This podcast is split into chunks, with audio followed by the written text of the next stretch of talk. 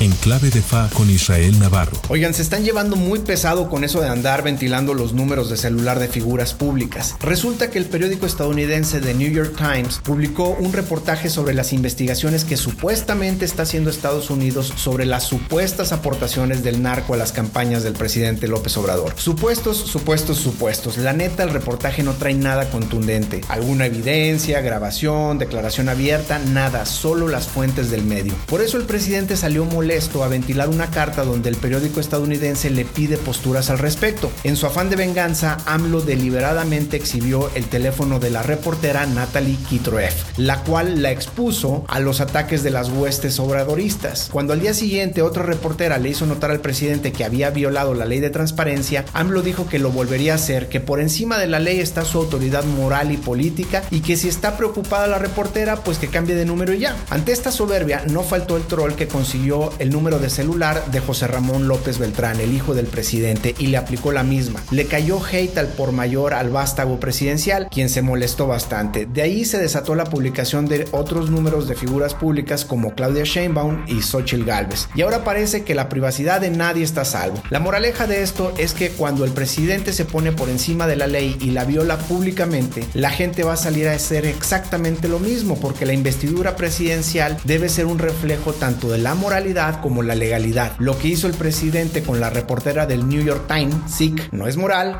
no es legal ni es correcto. El presidente tiene derecho a la réplica si se siente calumniado, sí. ¿Puede dar pie a que su base linche a una reportera? No. Por lo tanto, es evidente que AMLO no trae el control de la agenda estos días. Él planeaba hablar de sus reformas como plataforma electoral, lo cual le hace perder tracción en la comunicación de campaña y partido que lleva desde el púlpito de la mañanera. En lugar de eso, la gente está hablando de si tiene o no con el narco y ante la suavidad con la que los enfrenta hay suficiente para especular. A ver si en una de esas no se le descarrila el tren de la sucesión. Todo depende si sale a la luz alguna prueba contundente. Si no, todo sigue siendo parte del show. Yo soy Israel Navarro y les recuerdo mi Twitter arroba Navarro Israel. Nos escuchamos a la próxima.